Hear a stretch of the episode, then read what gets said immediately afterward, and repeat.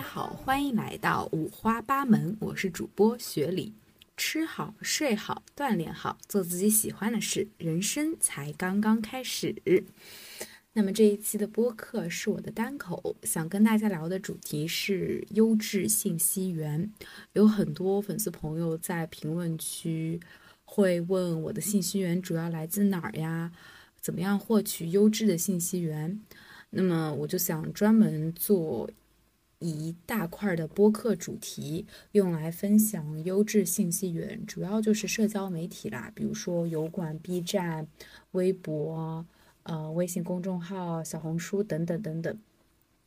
那么今天这一期呢，主要讲的就是油管，也就是 YouTube 上面我关注的一些优质博主频道或者说内容。首先呢，我油管我是分成两个账号用的。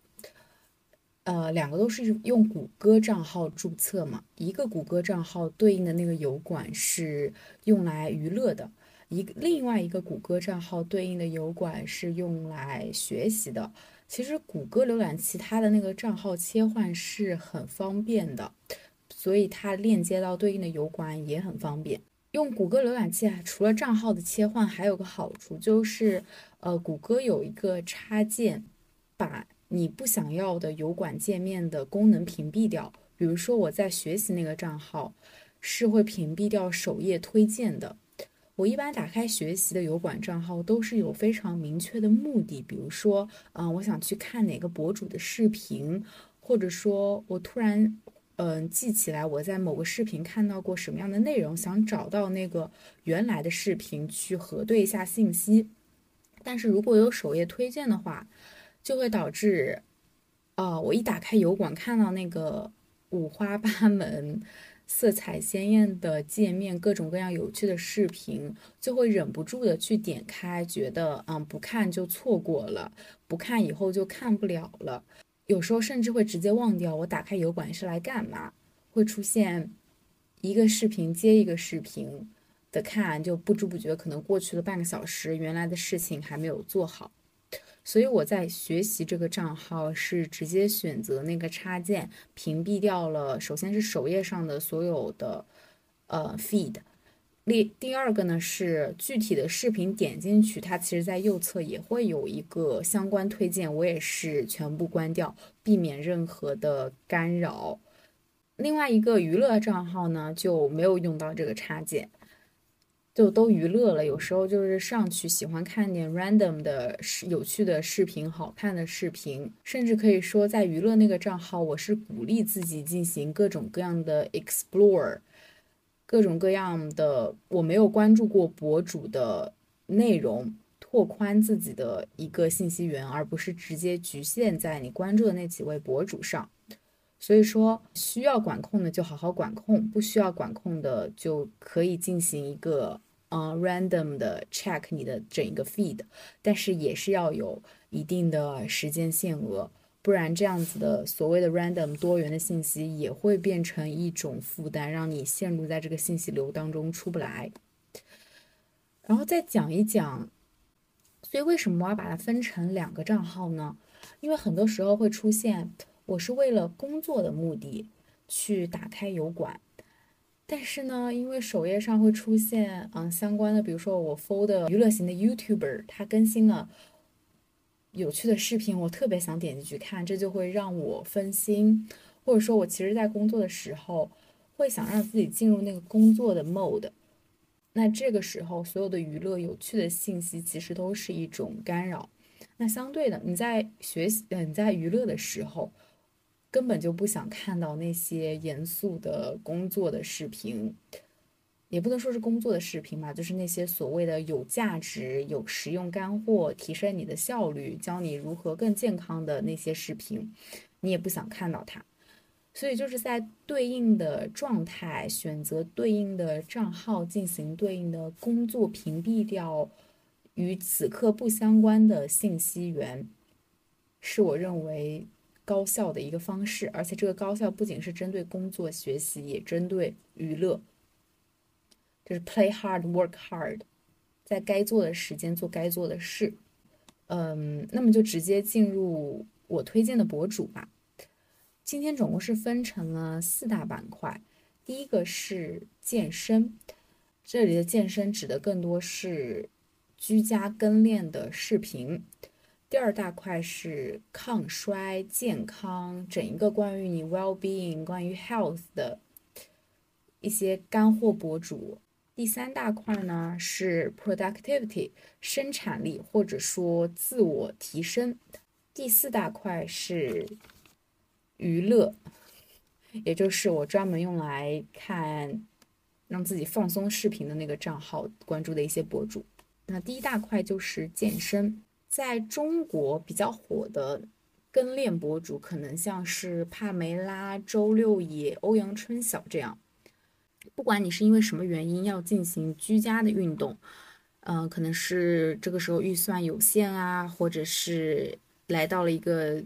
嗯，外出新的地方，场地有限，嗯，周围可能找不到合适的健身房，需要进行跟练，或者你只是为了节省时间，觉得在家进行跟练是对你来说一种更高效、更喜欢的方式。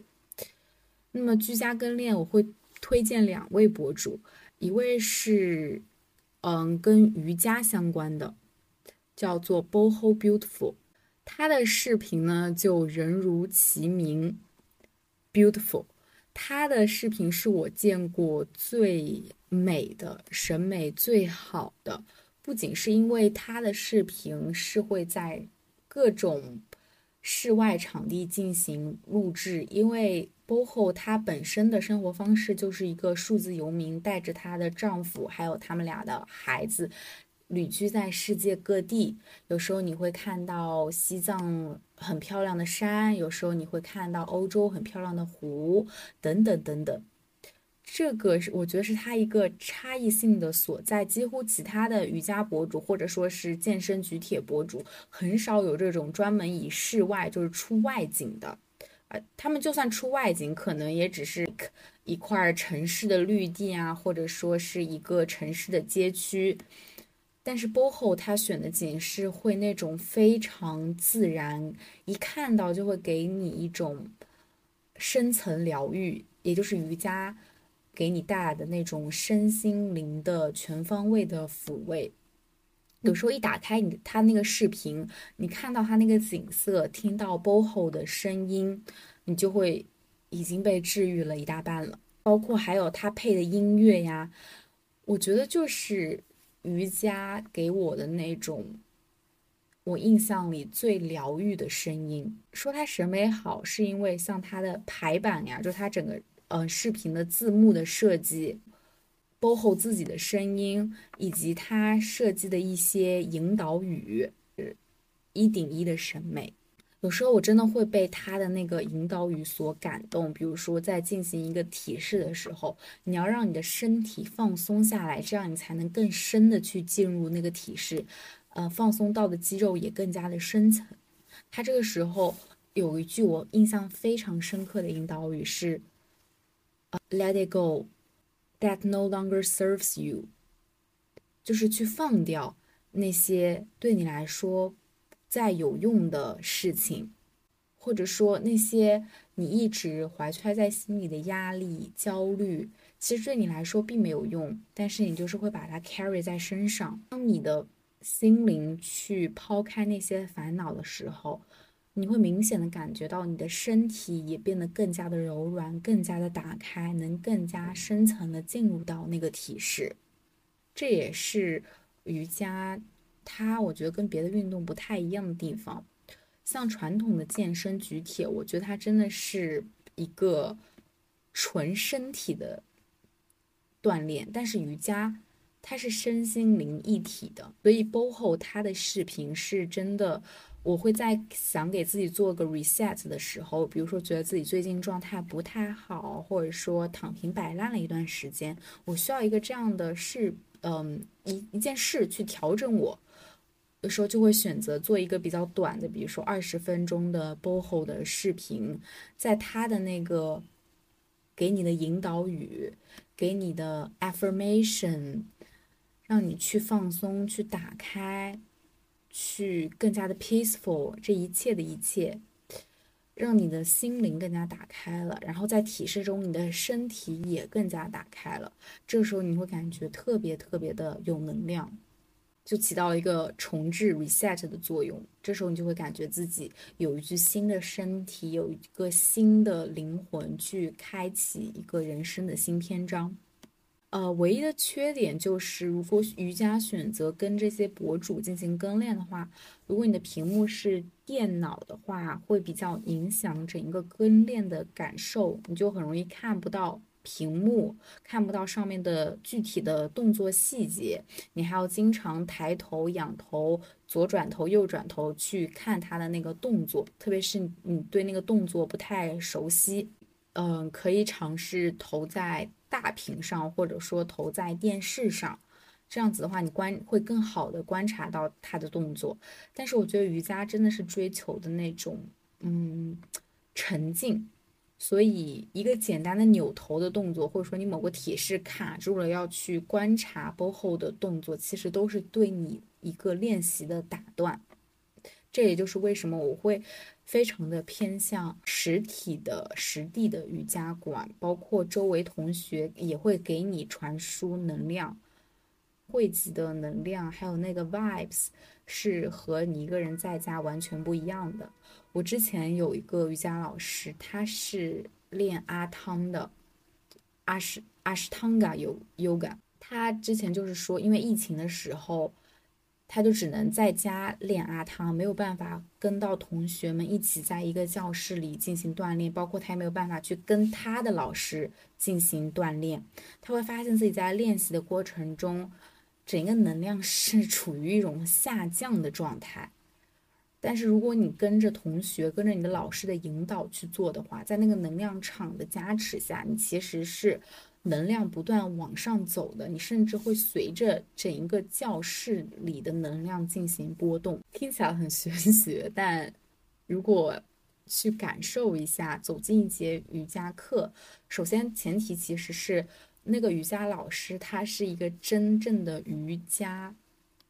练习者 yogi，而不是一个简单的瑜伽老师。你是能从他的教学、他的引导语。他的谈吐，包括他的对体式的理解，对你的辅助，你都能感受出来，他是一个 yogi 还是一个只是职业的瑜伽老师。如果是一个 yogi，他自己对瑜伽有一定的理理解，包括他对自己的身心灵有一定的探索，他上的瑜伽课会给你非常强大的能量场的存在感，他会能很强的调动到。这整一个教室里，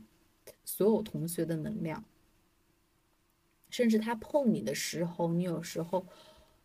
都会感觉到一种内心的抚慰、安宁。他会跟你说：“放松，放松，松掉，松掉。”然后你真的就是那块紧绷的肌肉会柔软下来，然后身体柔软下来的时候，你的心也会柔软下来。嗯，这就是瑜伽，我觉得能带来给大家一个能量的提升啊，包括人生重启以及进行一个平静、缓解焦虑的效果。好，那么第二个呢，就是比较传统的健身了，就是像嗯帕梅拉这类型的运动。但帕梅拉呢，它其实没有太多负重的训练，包括它的视频都。更多以短的为主，比如说十几分钟的。虽然帕梅拉她比较火，其实，呃，它的质量视频质量并不是全部都很高。像我一般跟练它的话，主要是喜欢它的腹部训练，因为首先它会出很多那种比较短的腹部，比如说十分钟啊，然后各种各各样的 level，我做下来体验感是比较好的。包括腹部嘛，它其实。需要分配到每一天，最好比如说一周进行个六练，每天十分钟，去少量多次的刺激你的核心肌群。所以它其实并不需要嗯过多的负重。但是如果你想在居家进行一些负重的训练的话，我非常非常的推荐 Caroline Gervin。她给我的感觉就是 hardcore，非常硬核硬汉的那种健身。难度是有，嗯，真的是有一定难度，所以可能不太适合健身小白。你要自己对健身有了一定的，呃，了解，你知道该怎么样掌握肌肉的发力，每一个动作是在练什么的时候，包括你自己，嗯，也能，嗯，上一定的强度，这个时候会比较适合 Caroline。可以说，如果你练过 Caroline 的话。它整一个课程的编排，它的专业程度，它有效刺激肌群的程度，你练了它之后就很难再看上别的博主了。你会觉得别的博主非常的，就是感觉他们是制作给嗯健身小白的视频，或者说他们会有一些非常花里胡哨的视频设计。但是 Caroline 的话，真的就是嗯围绕着健身本身，不会有很多。嗯，为了趣味性的事，所以你看起来我说 hardcore 嘛，它会给我一种极简感。Caroline 她和周六野、欧阳春晓这样在中国很火的健身博主比起来，我觉得她更像一个 coach，更像一个教练，而不是一个博主。所以她生产的内容是，就是健身本身，剥离掉了那些花里胡哨的博主为了。嗯，宣传他们的视频，让他们视频有更好的数据，或者说吸引更多的受众，所设计的那些花里胡哨的讲解、配乐以及一切。嗯，所以说，如果你在寻找一个居家的负重训练，Caroline 绝对，而且你是一个比较有经验的进阶级的健身人的话，非常推荐 Caroline。它的嗯，weight training 负重训练有非常非常多，包括它有非常多的 program，比如说呃，我近期有一个在练的是 epic game 啊，epic end game，它这样的一个 program 会做成大概五六十天的一个计划，每一天都给你，比如说七天五练安排好上身、下身啊，有氧、heat 等等等等。所以它的视频是非常非常多的。你比如说，你今天想练这个肌群，那么你在它的主页搜入对应的关键词，就可以找到你想要的各种视频。同时，除了 weight training，它还有一个系列。我最近不是，嗯，过年回老家嘛。像这附近就农村没有健身房，包括你寄哑铃到家里也不太现实，因为你就在家待两周，呃，放个哑铃在这儿，他就平常大部分时间都在积灰，你也很难把哑铃从，啊，从我杭州的家搬到江西，所以，嗯，我在这儿的话，主要就是进行，嗯，自重训练，它有一个 series 叫。Calisthenic training 主要就是不需要借用任何的器械，利用自身的重力进行训练。唯一需要的可能是一张椅子，像这一个这家的这大家应该都有，还有一张瑜伽垫，甚至不用是瑜伽垫，你就是那种普通的，比如说泡沫的板啊，或者是一个垫子，稍微只要不是太滑都 OK。甚至你家地很干净的话，你可以徒手撑在地上。还有一块儿，它用的是瑜伽砖，但是你可以替换成一本比较厚的书，或者任何能踩的厚的东西。像我这一次 就是利用了一个，嗯，我们家不要的凉席，然后把它进行了多次的对折，这样它的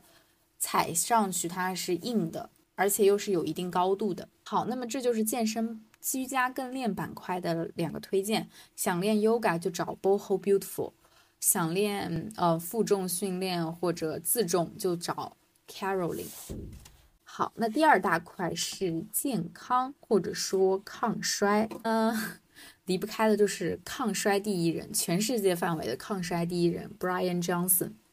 原来是一个硅谷创业者。在 赚够了自己所需要的钱的时候，甚至已经远远超过自己所需要的钱，他开始做一件非常有意思的事。他请了很多专业的科学家团队，花了上百万美元，给他自己量身定制了一个抗衰的计划，从头到脚，方方面面，去逆转他的衰老。他会进行定期的数据监测。比如说这一套饮食，这一套补剂有没有让他的身体的机能更加好？如果没有，那就改，或者说怎么样才能改得更好？他在不断的进行一个抗衰的实践、实验结果，然后不断的复盘迭代他的这一套抗衰计划，叫做 Blueprint 蓝图计划。那么他会把自己的抗衰的一些 routine 啊方案，都同步在他的。油管同名油管频道上，它可以说是 pushing the frontier of human being，在寿命、生命这一块，想知道，嗯，如果做到极致的话，一个人他能活到多少岁？好像按照他现在的那个衰老速度。正常人过了三百六十五天，他可能才过了两百多天，而且他的视频真的不是简单的健康抗衰的一些干货、一些方法。我之前在看他的一个 evening routine 的时候，他在结尾会呃会给人一种电影的质感，在他家的客厅，他客厅就是非常的现代，有科技感。那个落地窗啊，大扇的玻璃，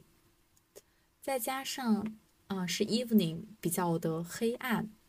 他整一个人对着镜头非常平静的，慢慢的跟你分享他实践这套抗衰计划下来的一些心得。他是这么说的，因为我当时真的是触动非常的大，所以我就是截了图。他英文原文是，呃。I ref I have some like reflections that my conscious mind was the destroyer of me and that and that only by arresting this have I been able to for the first time in my life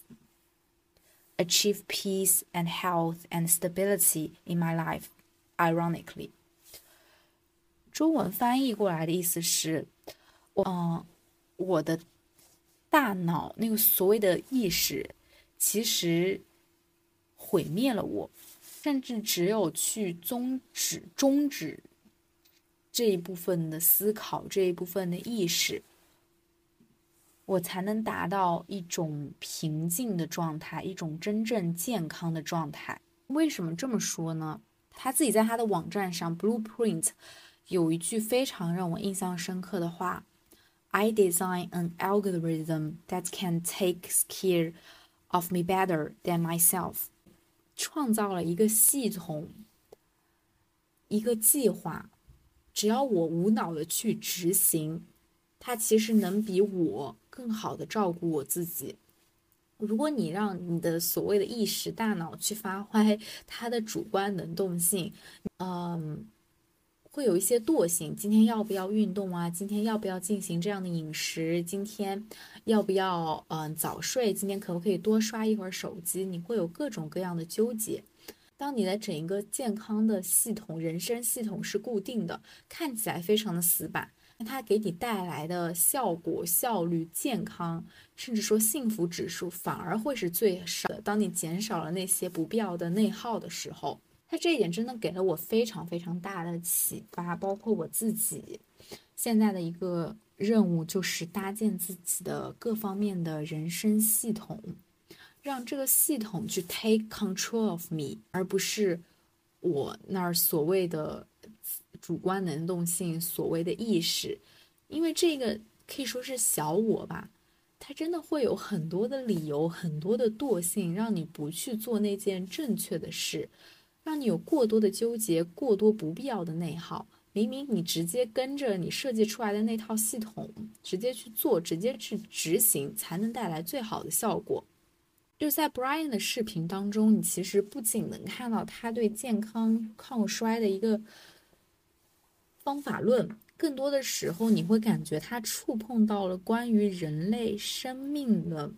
那种很底层的价值，很底层的疑问，甚至可以说是哲学性的思辨。还有我之前看他 morning routine 的时候，他站在他家那个大镜子洗手间的大镜子面前，镜子面前摆着各种各样的嗯药品啊、护肤品，洗手间的那个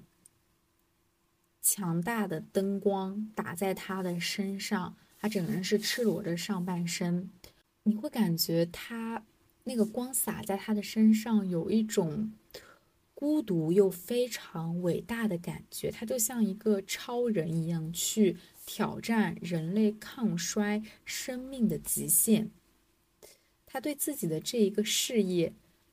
非常的 devoted，所以你会感觉他。很伟大，很了不起。能看到他的那一种决心，以及他对他这个事业的信心，或者说是热爱程度。同时呢，又非常的孤独。比如说，有很多人会，嗯，质疑他的一些抗衰计划的合理性。最多的一个点就是他的饮食每天大概要吃一百多种补剂。有人会说啊，这是不是啊伤肝呀、伤肺呀？为什么不从天然食物去获取这些营养，而要去从后天加工的补剂当中？这其实会对你的身体带来很大的伤害。Brian 有一个视频就回应了这种说法，他说：“你要区分是 opinion 还是 fact。Human opinions are entertaining。” Data is trustworthy。当一个人说这些补剂会伤身的时候，他的理论支撑在哪儿？他背后的机理是什么？他都没有讲，他就是在发表自己主观的意见。而 Brian 呢，他是通过实打实的数据发现。哎，我每天就吃一百多种补剂，但是我的身对我的身体机能并没有任何的影响，我的身体机能还是在各种检测结果做出来，我的身体机能还是在往上走。他用 fact 用 data 去佐证他吃一百多种补剂，佐证他每一个抗衰方案方法的合理性。又或者说，人家会觉得他，哎呀，就是何必呢？做做这么奇怪的事，在别人眼里看来，他肯定是一个 weirdo，是一个。怪人，但是我觉得这一切的质疑、怀疑、看不起、调侃，在你看到 Brian 的视频，他自己的那些讲述，他对他那个事业的热爱程度、专业敬业程度，你会觉得这一切都不攻自破。你会觉得那些嗯嘲笑、嗯调侃、嘲讽特别的幼稚。然后包括对 Brian Johnson 他本身蓝图计划的方方面面的身体的抗衰，我最近也在研究他的一些 routine，也想着怎么样，就是作为普通人能更好的去借鉴里面的一些抗衰方法。这个之后呢，会做成对应的小红书专题或者说是播客专题，咱们到时候展开再聊。好，那么介绍完 Brian Johnson，第二位博主叫做。Project Andrew，这其实是一个小博主，他只有一万多粉。像我其他推荐的可能都是百万博主。这个频道对我来说还是蛮有特殊意义的，因为我是在刷到了他的视频之后，我觉得他这个名字频道的名字取得特别好。他在你油管点进去他的界面，你可以看到他的界面的背景是有一句 slogan 吧。Becoming the ultimate version of myself, Project Andrew。可以说，我之后把自己的名字从 This is Shirley 改成了 Project Shirley，就是因为他。我觉得把自己命名成一场计划，成为自己的终极版本，这件事就是，嗯，我的人生本身。那么他这个频道呢，主要可以说是一个 self experiment。他进行各种各样的实验，他去会还会去实验各种嗯博主 KOL 那些非常火的抗衰 routine，比如说 Human Lab Podcast 提倡的各种什么呃你要怎么样更好的改善你的睡眠啊，还有一些忍乐交替浴，能让你的肌肉更好的放松，这一切看起来比较新奇的健康方式。他会进行一个月，或者说两个月，甚至三个月的尝试，看看这一个 routine 对他的身体有什么样的作用，值不值得继续的模仿、学习、实践，或者说要进行一个什么样的改良。我从他那儿真的能得到很多可借鉴的抗衰方式。比如说他自己就有一个吃了 Brian 的 diet，大概有三个月吧，你就会发现，哎，说作为我们普通人的话，我们怎么样可以改良 Brian 的 diet，融入自己的日常饮食？我们怎么样可以实践 Andrew Huberman 的 sleep routine，让自己的睡眠更好，或者说它的效果？他们这些大博主所提倡的，呃，routine，他们的效果好不好？而且他进行的这，而且他进行的实验，就像之前讲 Brian 所提到的，trust data，not feeling，not opinions。不管这个 routine，他在第一天感受起来怎么样，你可能会觉得，嗯，Brian 的 diet 特别难吃，或者说这个 hot cold bath。忍热交替浴特别的难受，根本忍受不了。但一天你根本无法对一个 routine 下任何的判断，只有在你进行了可能三十天之后，你才能从你身体反应的一个效果，它对这个饮食对你的，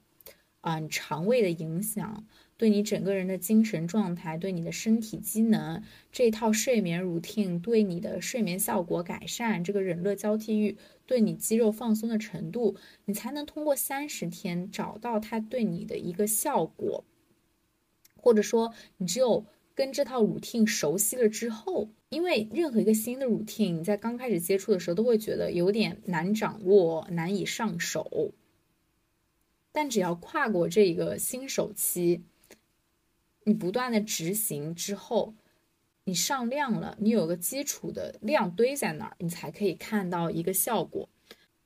有个很切实的例子，就是他在尝试 Brian Johnson 的 diet 时候，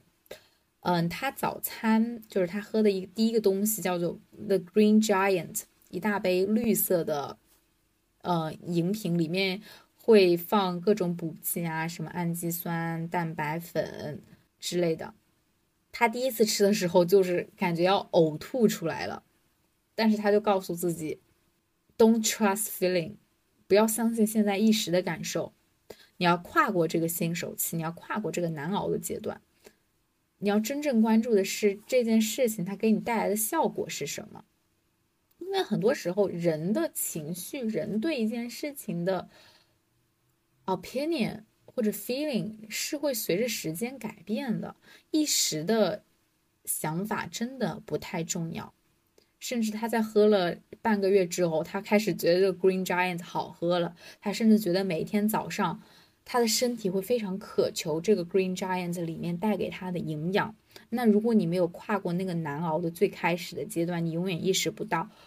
这个食物它能给你提供的营养。所以一开始的转变总是痛苦的。但是你得先坚持一段时间之后，再通过客观的效果评价去判断这件事情到底是对我是好的还是坏的。好，第三位关于健康抗衰的博主呢，也是一个小博主，也是只有几万粉。我第一次看他的视频是一个叫做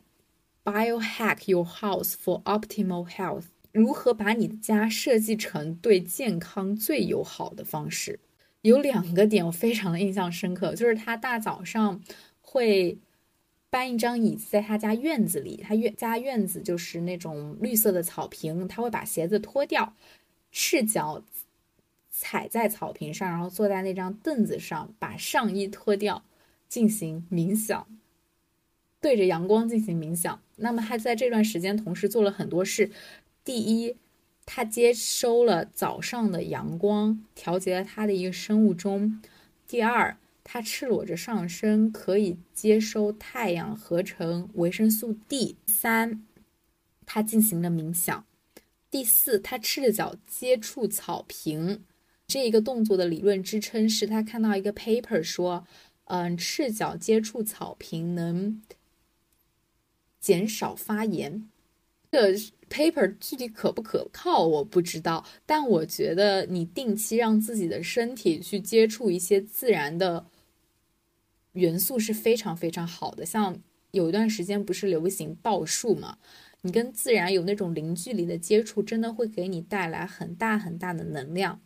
包括让自己的脚接触草这一件事情也非常的有趣，你会感觉到不同的质感。每天我们的脚都是和袜子、和鞋子、和人造的地板、水泥地进行接触。那如果你想把你的脚踏进土壤、踏进草地，那种感觉，就算它没有所谓的呃减少发炎的效果，我觉得也是非常值得尝。呃，我是我会借鉴的一个方式。另外一个印象深刻的点是，它会为了呃保证睡眠的效果，在晚上临近睡眠的时候，把整个家里都调成红色的光，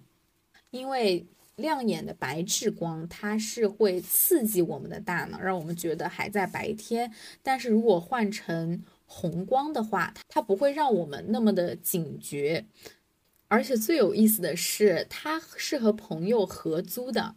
就是一幢大 house，也不能说合租吧，我也不知道他们是买的还是租的，就是一幢大 house 里其实有他的 roommate，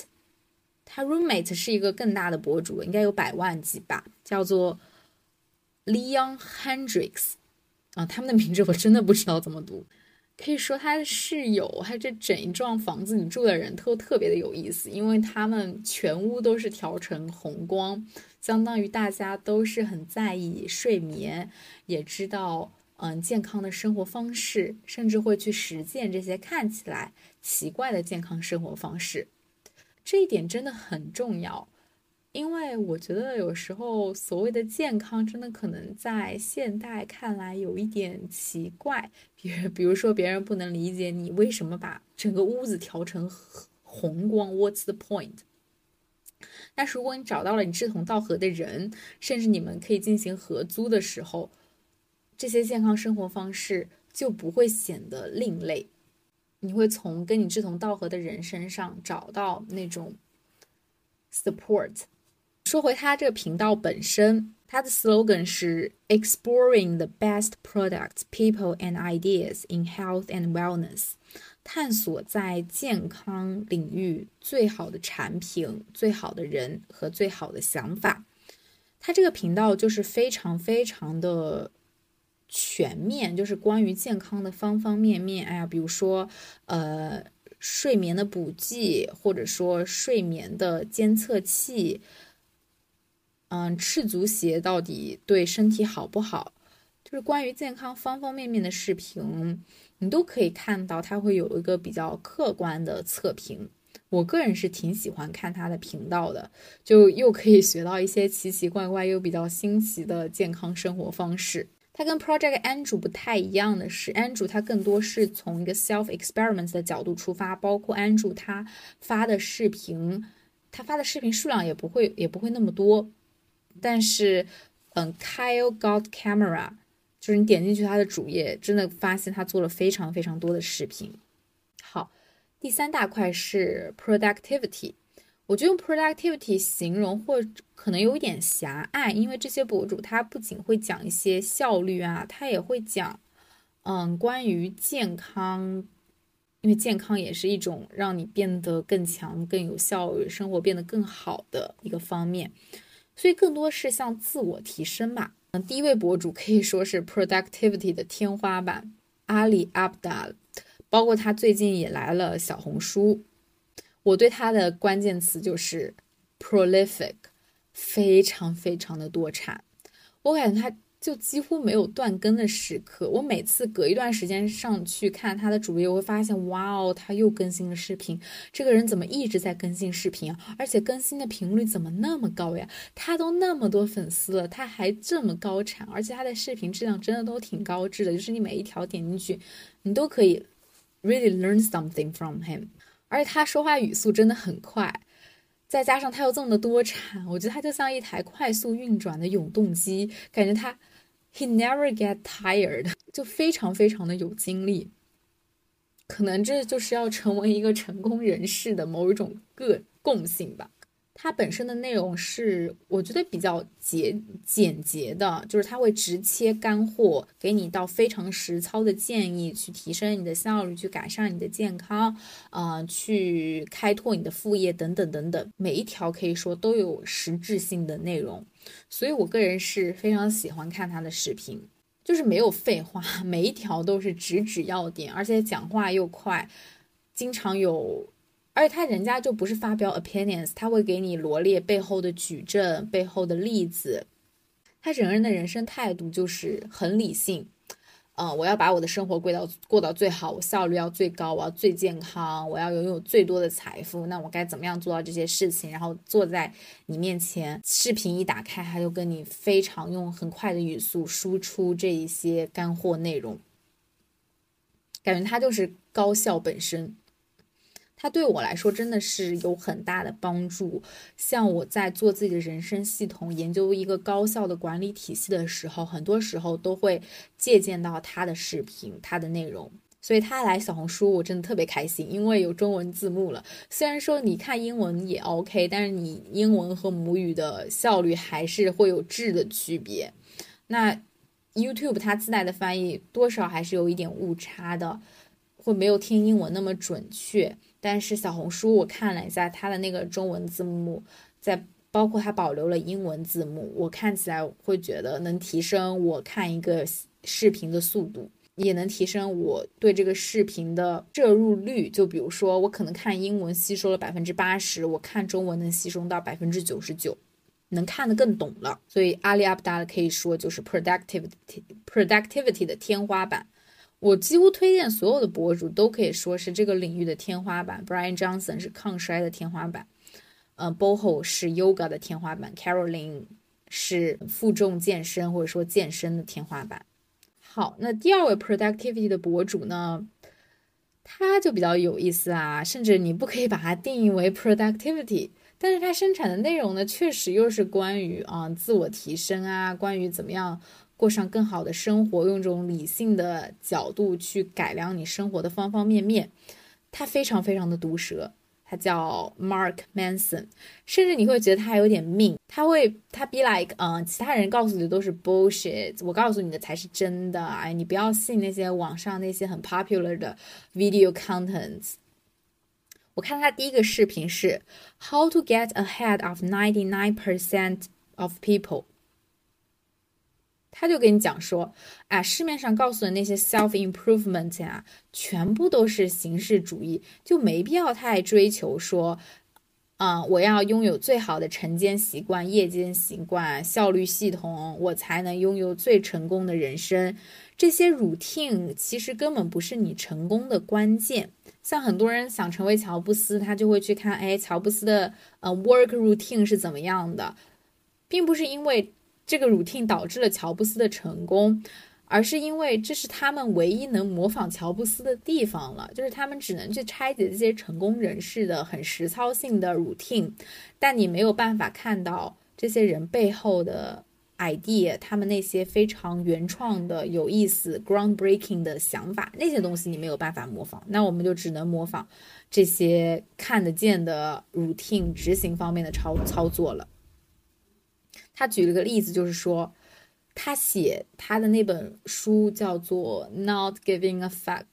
他创作这本书的时候，生活就非常的 messy。他每天就是睡到中午晚起，然后就是开始写书。但是这并不影响他最后写出来的书是一本非常好的畅销书。所以说，当你没有一个所谓的。嗯，高效的系统啊，高效的形式的时候，并不会影响你那个成功的结果。所以，一套嗯高效的 routine 并不是成功的关键。像我之前有个同学，就是我觉得他很聪明，他学习成绩很好，他的桌面就是乱糟糟的。所以说，being organized or not，并不是决定你是否是一个成功人士的核心要素。当然了，这个就其实你并不是说我们就不追求这些有效高效的系统了，它更看你这个的人格是怎么样的。不是很流行 MBTI 吗？那你 J 人可能就喜欢 organize 一点，嗯，P 人可能就比较适合那样，嗯，随心所欲的发挥。这一切都是不同的表现形式，而真正决定你成为那百分之一的人，成为一个成功的人，是你有没有一个。反反常规的想法，首先你要保证这个想法是反常规的，contrarian，跟大部分人都不一样，跟百分之九十九的人都不一样。第二，你要保证你这个想法是对的，因为你跟别人不一样，可能证明 you are the idiot。但如果你跟所有人都想的不一样，但你又是对的，就证明你打败了市场，打败了大部分人，你能给这个社会提供别人带不来的价值。你不断的去执行这个想法，让这个想法转化为某一个产品、某一种服务的时候，你就拥有了最大的差异性，你就能超越百分之九十九的人。所以，如果你想要 get ahead of ninety nine percent of people, it's about beating the market。最重要的要素是，你要成为跟那个市场不一样的人，但同时你的想法又是对的。就像有一句名言：“Do things differently or do different things。”你要么把一件事情做的不一样，所有人都在做这件事情，但你就是做的很不一样。要么就是你直接做不一样的事情，根本没有人在做这件事情。这两种方式能让你从本质上区分于其他百分之九十九的人。所谓的差异性、不可替代性，提供给这个社会别人带不来的价值、带不来的服务、带不来的产品，就是一个人最核心的竞争力。对我来说的话，不仅是这种不可替代性，能让你在工作、在职业、在事业上，在一个市场上拥有最拥有极高的价值，因因为你稀缺，所以能带来成功。很多时候我会追求这个差异性本身，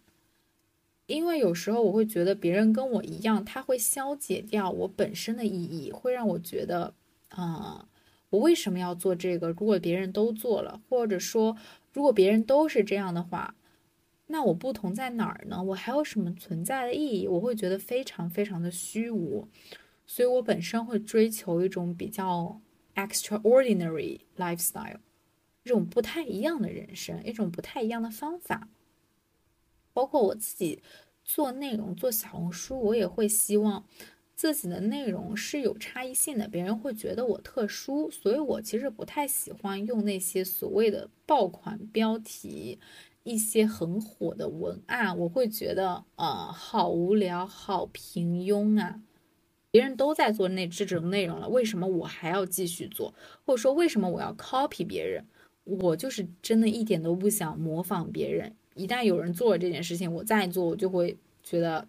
so boring。甚至我会对这种，啊人不太喜欢，我比较喜欢靠近那些特殊有趣的人啊。那第四大块呢，就讲点轻松的娱乐方面，也就是我专门的那个用来看一些轻松内容的油管账号。其中的一大块是一些我比较喜欢的明星的 vlog，比如说，嗯，我关注了 Black Pink 四位成员所有的个人账号，他们经常会发一些 vlog。啊，我最喜欢的是 Jennie，她给我的就是那种很 chill、很随性，包括我觉得她的时尚感是最好的。还有就是欧阳娜娜，她可以说是国内 vlog 的一个开创者。看这些美女和她们美好生活的记录，就是我的能量弹泵。就我每一次感觉自己很 down 的时候，啊，不想努力。没有动力的时候，我就会去看欧阳娜娜的 vlog。我一般就是看个两分钟，我就我就不想看了，因为我就发现啊，我要的是什么样的人生了？我这样下去不行，我就会充满能量，然后 get back to work。然后，因为我真的本身是一个非常追求高效、追求时间利用的人，我会觉得干坐在那儿看他们的 vlog 有一点浪费时间，所以我一般看他们 vlog 的一个场景都是在边进行一些重复性的有氧运动，比如说在家里爬楼啊、跑步机呀、椭圆机呀、骑自行车的台子呀，边边做有氧边去看他们的 vlog，这个运动它就会算在。我额外的运动里，主要目的是做运动的话，我不会去看视频的，它会让我分心。但是如果我本来就是想看点娱乐性的视频，这个时候运动就是一个 bonus，是一个附加的效果。它相比于你就坐在那儿看 vlog，肯定是更好的。所以在啊，你边进行有氧又边看这些美女们美好的生活的时候，你整个人我就会觉得特别特别的 powerful。你在进行有氧，你会觉得自己非常向上积极。你看这些美女她们美好的生活，你也会觉得非常的向上积极。它就像给你叠了双重的 buff。而且看这些美女啊，就是我可以说明星，她们就是一个人美貌的天花板吧，就是普通人能借鉴到的最好的一个 icon。就是多看他们的视频，能提升你的美商。你也知道，哎呀，他们的穿搭是怎么样的，他们的妆容是怎么样的，他们平常的一个生活状态是怎么样的。可以说这就是我的某一种 wanna be 嘛，所以说我说我看欧阳娜娜的视频，我会觉得非常有动力，知道说什么是我真正想要的人生，会充满着动力回去继续工作，继续学习。而且欧阳娜娜 vlog 我喜欢的一个点是。它是那种像白开水似淡淡的 vlog，它不会有那种一惊一乍的，然后很夸张的，嗯，对着镜头的互动啊，对着镜头的叙事，会让你觉得很 chill，很放松。我自己是非常非常不喜欢那种夸张的那种抖音式短视频的，呃，一惊一乍的那种博主的 vlog，就会让我觉得非常的不舒服。会觉得有必要吗？还有就是，我真的不太看普通人的 vlog，就那种普通的大学生活啊、留学生活、工作生活，我会觉得特别的无聊。Unlike 我平常就是大街上随便抓都是这样的人，我干嘛要去看你们的 vlog 呀？我就是想看那些不太一样的人生。那么明星他其实是能。给到我这样的一种信息源的，而且我真的是有点 颜值脑啊，就是会觉得，嗯，长相不普通，他整个人就是长得特别的惊艳的时候，你会觉得他拥有的人生也是非常惊艳的。然后第二个 vlog 博主呢，他本身不是明星，他就是一个呃网红出身的 vlogger。Emma Chamberlain，她可以说是 Vlog 的天花板，还有一千多万的粉丝。就你看她录的 Vlog，你就会知道，That's her thing，这就是她的天赋所在。她就是有一种和镜头互动的非常不一样的方式，她很擅长和镜头互动。她和镜头互动的时候非常的自然，就像她简单的吃对着镜头吃一个草莓，吃一顿饭，你就会觉得。好舒服呀，听他讲话好舒服，好 chill。我经常会看到有评论说，Emma 的 vlog 会让人感觉 she is the last people on earth。她的镜头语言会有点奇怪，或者说 odd。我印象很深的是，呃，她披着一个床单还是被子还是毛毯，坐到他家的阳台进行冥想。然后那个镜头就是从他的身后拍他，还有一个人坐在那儿对着太阳，披着个毛毯，like in the middle of nowhere 开始冥想。你会觉得他的视频里就，嗯，只出现了他一个人，但是呢又过着那种一个人又很有趣的生活。其实他录的 podcast 也是这样。他会躺在床上啊，躺在沙发里，以一种非常 cozy 的状态，拿个话筒，戴个墨镜，开始跟你，嗯，聊天，扯扯这，扯扯那。所以 Emma 她给人的感觉就是 cozy and chill。我觉得这就是我身上的那个 missing piece。我是一个，嗯，大部分时间都比较紧绷的人，会觉得要追求效率啊，或者说放松了，会觉得。嗯，What's the point？对躺平、对放松都会有焦虑感。这一方面呢，能让我变得非常的高效，但是在不需要高效的时候，你应该放松的时候又放松不下来。所以我会去看 Emma Chamberlain 的 Vlog，就让自己去沾染一些他身上这种 cozy and chill vibe。他的播客我也听过几期，应该是叫做 Anything Goes with。Emma Chamberlain 还蛮有意思的，就是你从哪儿开始听都行，你不会有那种怕错过了关键信息，就是像听一个朋友跟你絮絮叨叨的，就是当听个响听个声那种陪伴感。而且 Emma 她其实本身也是蛮有观点的，你不会说是听一个 random people 在那里讲一些生活的流水账。我之前听的有一期，他就讲了自己那个品牌 Emma Chamberlain Coffee，他的一个创业的过程。因为我，因为我就是非常好奇 Emma 她的一个工作状态，当她要 get serious 的时候，她是怎么样的？她有没有费力的时刻？因为她平常的。vlog 呀，podcast 真的看起来太不费力，太轻松了。有时候你就会好奇，人真的能处于一个一直这么轻松、这么不费力的状态吗？会想通过他创业的一些经历啊，他分享工作相关，去找到他那个，嗯，在我看来比较正常的状态。OK，anyway，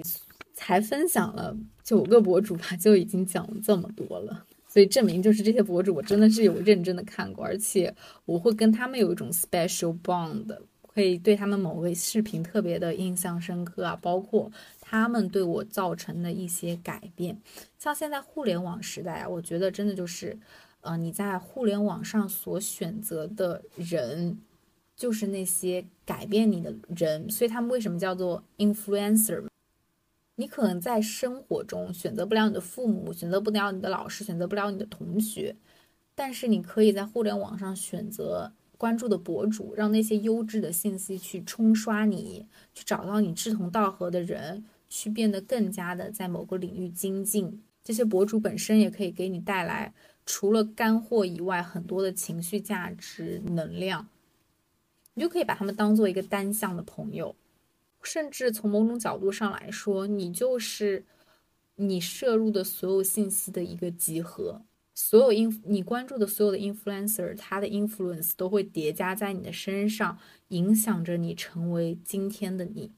好，那么这期就到这里啦。